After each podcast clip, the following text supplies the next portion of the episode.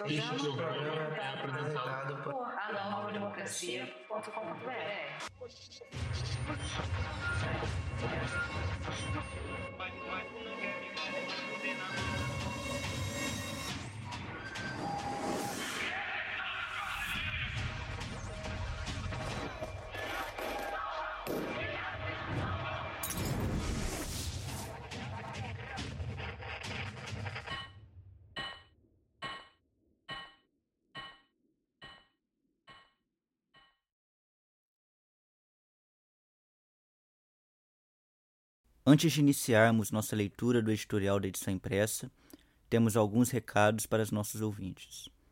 O primeiro e mais importante é sobre o falecimento do proeminente dirigente comunista galego Martim Naia, o camarada Miguel Alonso, no início do mês de setembro. Devido sua grande importância para o proletariado internacional, diversos partidos comunistas, organizações revolucionárias, movimentos populares e democráticos em todo o mundo emitiram declarações em sua homenagem solene. Na declaração do Comitê de Construção do Partido Comunista Maoísta da Galícia, afirma-se que o proletariado galego em particular e o proletariado internacional em geral perdeu uma das figuras mais importantes do maoísmo desses últimos 40 anos. Já o portal da Zibalródio, do qual Martin Naia foi fundador, emitiu uma nota em que se compromete a continuar com seu grande trabalho de estudo e de propaganda. O portal ainda diz: foi o camarada que manteve em alto a bandeira vermelha do maoísmo na Galícia desde esse momento até o final dos seus dias. Foi um homem que se manteve firme na defesa do maoísmo com um compromisso e um sacrifício inquebrantáveis frente a muitos reveses e dificuldades, lutando incansavelmente pelos interesses do povo e pela causa da Revolução Proletária Mundial. O A Nova Democracia escreveu uma matéria sobre o dirigente. O link está na descrição. O segundo é um importante aviso. Nos próximos dias, o AND lançará uma série de programas neste canal sobre a vida e obra do presidente Gonçalo e seu todo-poderoso pensamento Gonçalo. Fique agora com a leitura do editorial da edição impressa especial. Música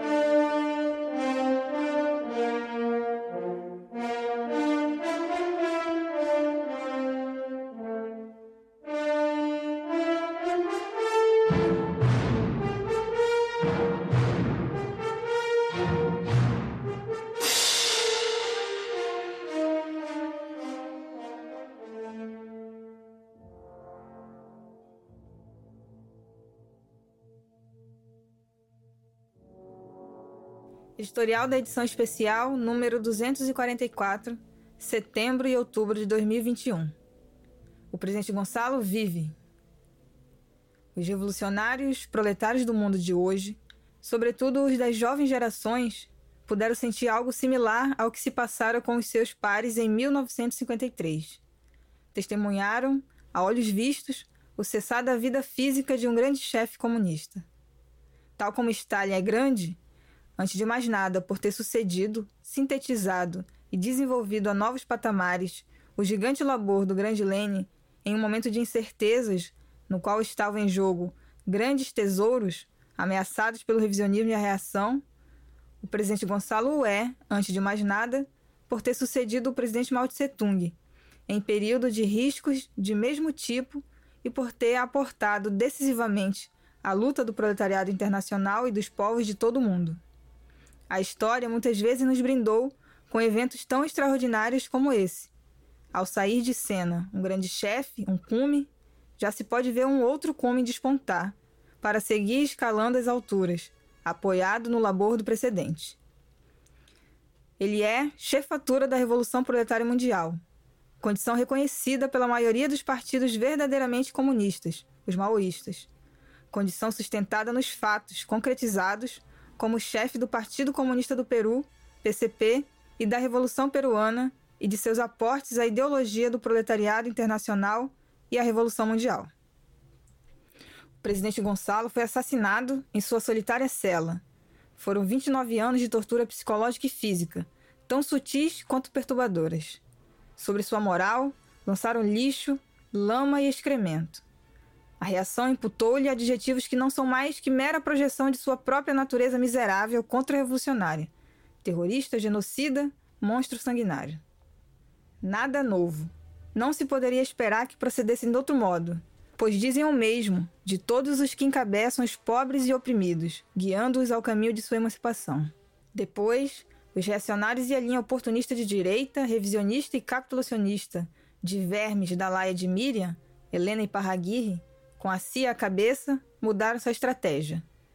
Tentaram e seguem tentando transformá-lo, mesmo depois de morto, em um vulgar capitulador, que após a prisão teria chamado a baixar as armas todos os que viam nele a causa do comunismo. Fracassaram. Mesmo isolado, na melhor das hipóteses, sem nenhum acesso ao mundo exterior, e na pior hipótese, tendo acesso a uma outra realidade inventada e transmitida por carcereiros e advogados como se fosse real, o presidente Gonçalo derrotou todos os planos da reação. Não permitiu que lhe jogassem com o nome. Não tomou parte da patranha. Seu último pronunciamento como dirigente foi seu discurso em 24 de setembro de 1992, em que conclama todos a seguirem os planos e acordos partidários, isto é, prosseguir a guerra popular. Ele, como veterano chefe comunista, sabia mais que ninguém que não se dirige desde a prisão.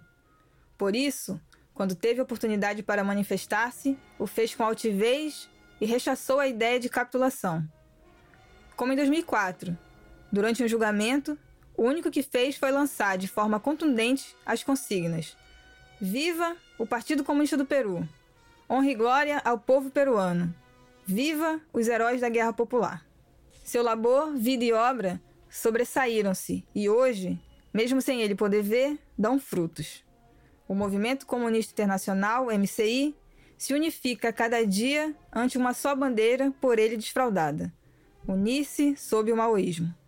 Em todo o orbe, comunistas, maoístas hasteiam sua bandeira vermelha comunista, marxista, leninista, maoísta, aprendendo de suas contribuições de validez universal para fazer avançar a revolução em cada país, a serviço e como parte da revolução proletária mundial.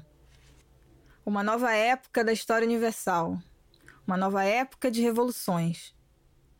Hoje, o momento sob o qual transita o mundo é de grandes tormentas, quando as massas laboriosas de todo o planeta erguem-se explosivas pela força da necessidade e tateiam à procura da luz universal que lhes forneça caminho.